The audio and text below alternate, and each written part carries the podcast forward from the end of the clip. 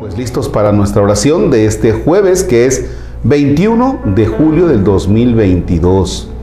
Vamos con un texto del profeta Jeremías, es el capítulo 2, versículos del 1 al 3, luego los versículos 7 y 8 y después los versículos 12 y 13. En nombre del Padre y del Hijo y del Espíritu Santo.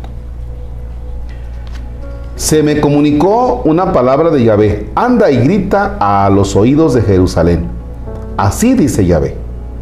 Aún me acuerdo de la pasión de tu juventud, de tu cariño, como de novia, cuando me seguías por el desierto, por la tierra sin cultivar.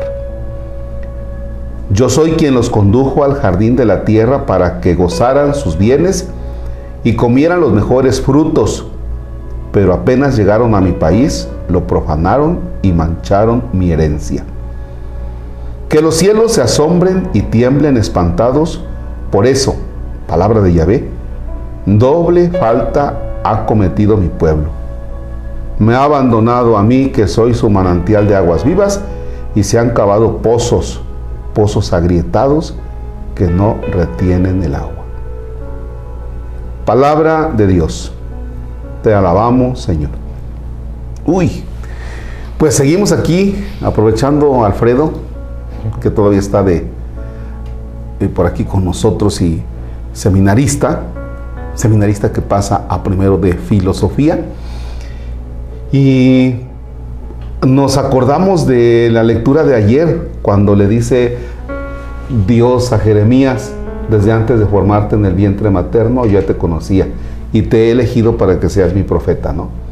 Yo creo que si estuviéramos en el 2022 y hubieran elegido a Jeremías, hubieran corrido algunos con mensajes de WhatsApp. Felicidades, Jeremías, vas a ser profeta, ¿no? Vas a ser profeta, Jeremías, felicidades. Como cuando nombran a un obispo y le dicen felicidades, ay, vas a ser obispo, ¿no? Ni sabe la que le viene, ni sabe la que le viene, ¿no?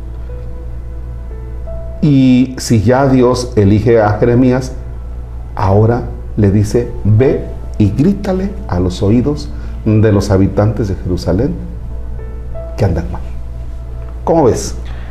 Pues como usted decía, el día de ayer pues nos tocaba el tema más que nada del llamado. Ok, el llamado ya está. Y ahora en esta lectura nos dice el actual. Y ahí viene esa parte de cuál es tu misión y órale, arriesgate. Usted comentaba, ¿no? En cuestión de si llegan a nombrar a un obispo, a un párroco y todo eso, ¿no? Vemos solamente como que lo, lo meramente superficial, ¿no? Dicen, no, pues ven el lado bonito de las cosas, ¿no? De que, no, pues ya tiene poder o ya tiene cierta cosa, ¿no?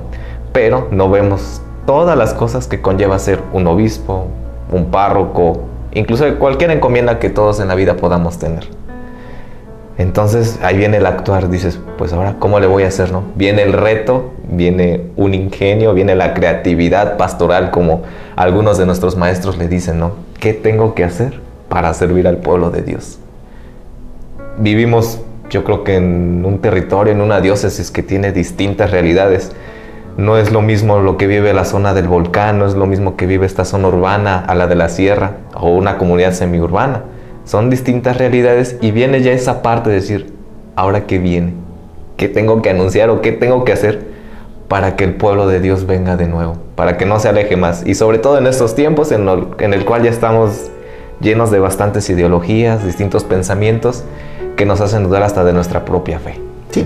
Y, ahora Jeremías lo manda al Señor y dice, grítales, y grítales que se apartaron de mí, que realmente han hecho mal, me han abandonado a mí, que soy manantial de aguas vivas, y dice, y se han hecho, eh, en otra traducción dice, cisternas agrietadas. Les encanta llenar cisternas que están agrietadas. O sea, que les encanta invertirle algo que no le van a sacar provecho.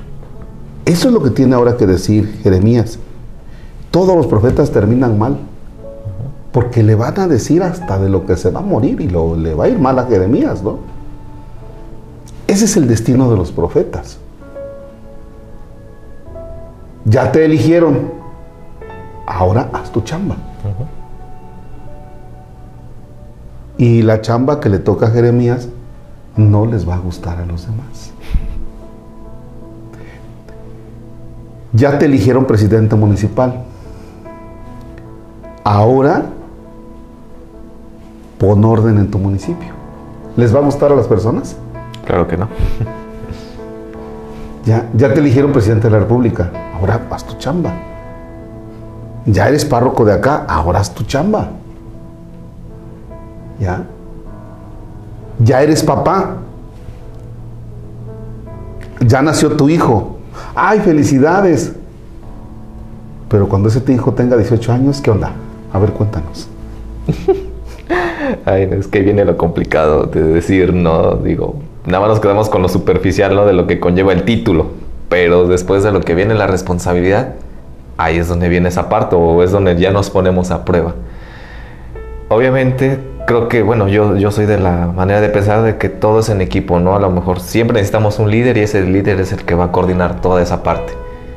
Pero el demás equipo tiene que poner de su parte, porque aún así el líder o el que encabeza, ya sea una parroquia, desde luego un municipio o, la, o la república, pues obviamente el resto tiene que saber apoyarlos, no ir complementando. La responsabilidad no cae en una sola persona, sino realmente somos todos. El que lleva la cabeza y desde luego los demás que son su complemento.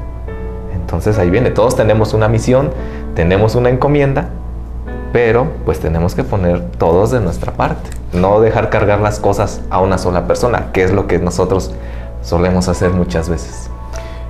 ¿El México de hoy necesita profetas, Freddy? Sí, yo creo que en todos los sentidos, hablando religiosamente, políticamente, culturalmente, en todo necesitamos de esos profetas, porque vivimos ya en un país muy lastimado por la delincuencia, la inseguridad.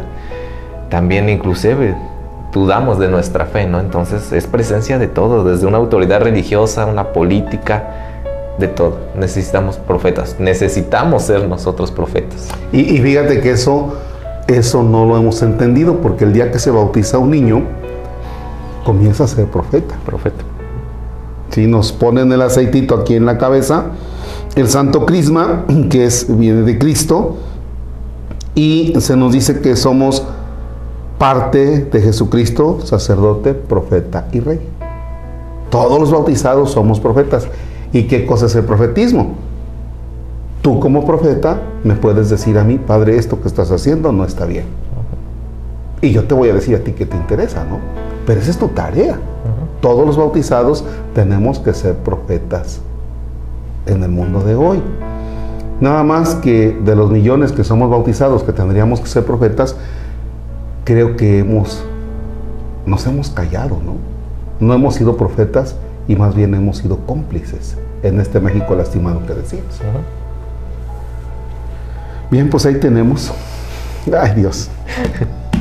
Ay Dios, pobres profetas, los de aquí, de la Biblia, los de la historia del pueblo de Israel, pero también los profetas de hoy. Estamos llamados a ser profetas. Padre nuestro que estás en el cielo, santificado sea tu nombre. Venga a nosotros tu reino. Hágase tu voluntad en la tierra como en el cielo. Danos hoy nuestro pan de cada día. Perdona nuestras ofensas como también nosotros perdonamos a los que nos ofenden. No nos dejes caer en tentación y líbranos del mal. Señor esté con ustedes. Y con tu espíritu. La bendición de Dios Todopoderoso, Padre, Hijo y Espíritu Santo, desciende y permanezca para siempre. Amén. Que tengan excelente jueves.